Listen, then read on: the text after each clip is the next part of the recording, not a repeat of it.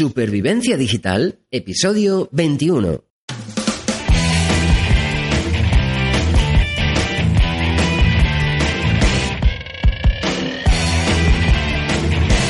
Muy buenos días a todo el mundo y bienvenidos a Supervivencia Digital. En el podcast de hoy os voy a hablar de Google Calendar, la aplicación de Google para programar tus reuniones, compartirlas y muchas cosas más.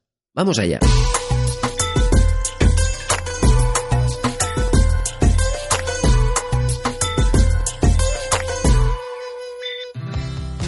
Existen multitud de aplicaciones de calendarios, pero gracias a su constante evolución, el calendario de Google ha sabido mantenerse como la opción más recomendable. Si eres de los que está acostumbrado a utilizar otra aplicación de calendario, quizá esta no sea tu opción, pero recomiendo pensarlo dos veces porque Google Calendar con toda seguridad ofrece las mismas prestaciones que cualquier calendario que estés utilizando, pero además tendrá mejores integraciones que el resto de aplicaciones del mercado. Por supuesto que somos millones de personas las que ya utilizamos Google Calendar en nuestro día a día. Incluso algunas personas pensarán que hacer un monográfico sobre Google Calendar es casi redundante o innecesario porque la mayoría de personas ya lo disfrutamos. Pero dejadme que os recuerde dos cosas. La primera es que hay personas que todavía no se han incorporado al mundo digital y están haciendo sus primeras incursiones, así que en este programa pueden descubrir o saber más sobre esta herramienta. La segunda cuestión es que Google Calendar ofrece tantas funcionalidades que es muy posible que muchos de sus usuarios habituales solo estén utilizando las funciones más básicas del calendario, tales como programar un evento y compartirlo, que realmente mm, son funcionalidades básicas de la aplicación. Pero hay mucho más. Así que dejadme que vaya poco a poco. Empecemos desde el principio. La aplicación de Google Calendar la podréis utilizar y sincronizar perfectamente tanto desde vuestro ordenador como desde vuestro móvil. En el caso de vuestro smartphone, debéis descargaros la aplicación que es gratuita desde el Play Store de Android o desde iTunes en el Play Store.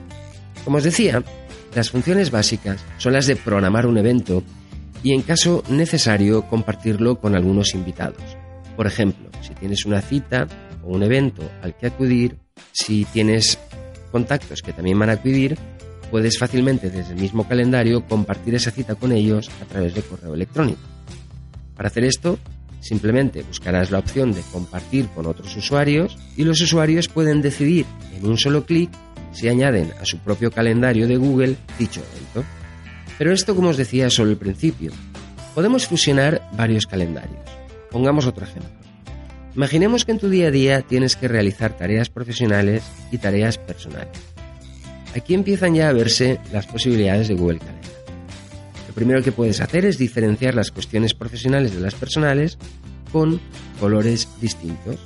Por ejemplo, todas las citas profesionales de la semana en color rojo y las cuestiones personales en color azul. ¿eh? Esto te permite ver de un solo vistazo cómo tienes la semana en cuanto a cosas profesionales y personales en el mismo calendario y siempre puedes esconder o superponer los dos calendarios con un solo clic. Las vistas por defecto.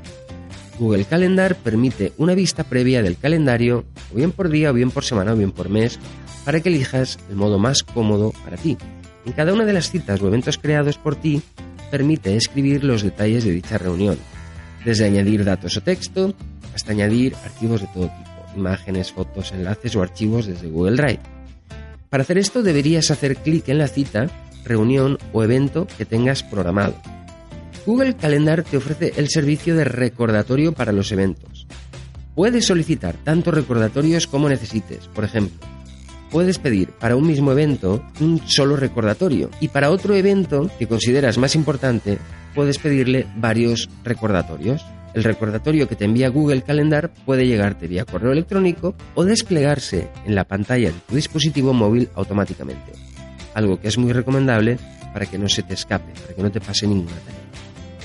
Hasta aquí, más o menos, es lo que la mayoría de los usuarios de Google Calendar sabemos hacer. Pero ¿hay más cosas?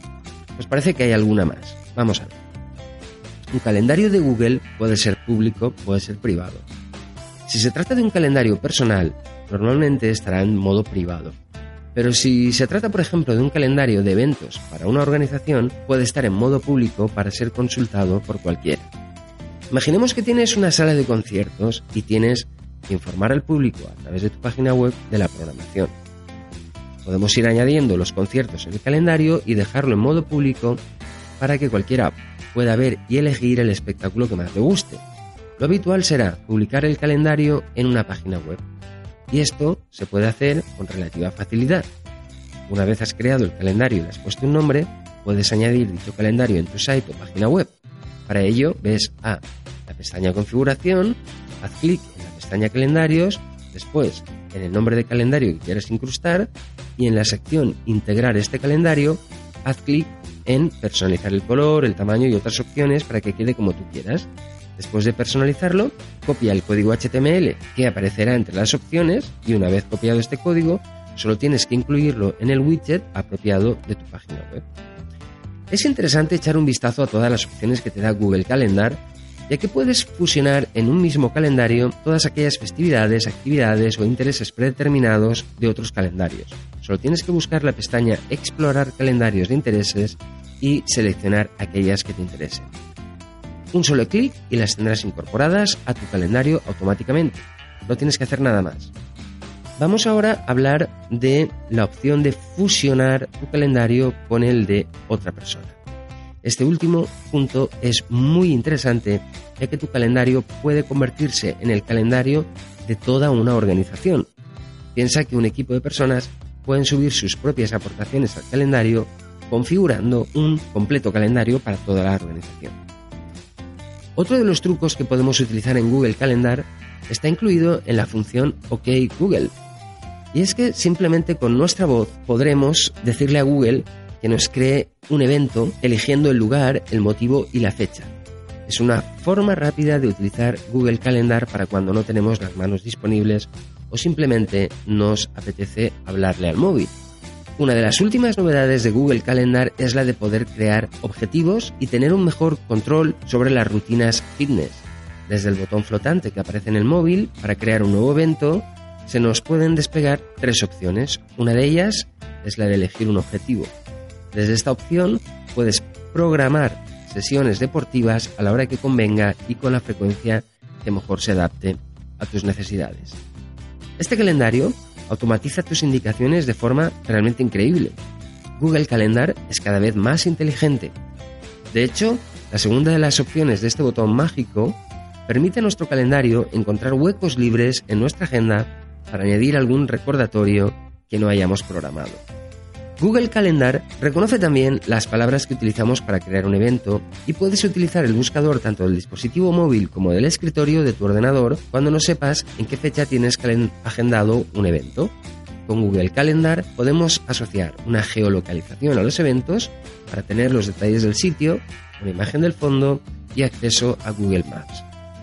En fin, hemos visto muchas de las posibilidades de Google Calendar que, como decía al principio, al estar sincronizada con el resto de aplicaciones de Google, permite hacer tantas cosas casi como si tuvieras una secretaria personal, programando citas solo para ti. Por ejemplo, desde el calendario se automatizan aquellos eventos que nos llegan desde Gmail, como pueden ser las reservas confirmadas de avión o de un restaurante.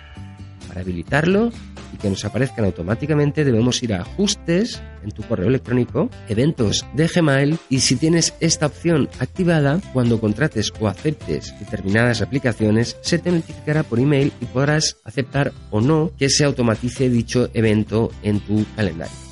Hemos dejado algunos detalles como los usos horarios, los idiomas, las combinaciones de teclas y otros parámetros, tanto de visualización como de configuración de cada evento o cita. Pero básicamente lo que te permite es un nivel de personalización mayor.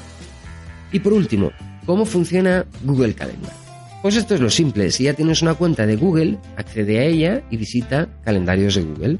Te abrirá automáticamente tu panel de Google Calendar y para cambiar los parámetros de configuración ve a la esquina superior derecha y haz clic en configuración.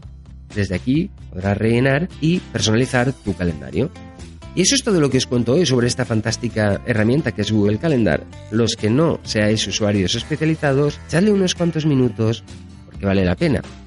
Hay mucha gente que paga dinero por tener este servicio de manera personalizado y Google nos lo da totalmente gratis.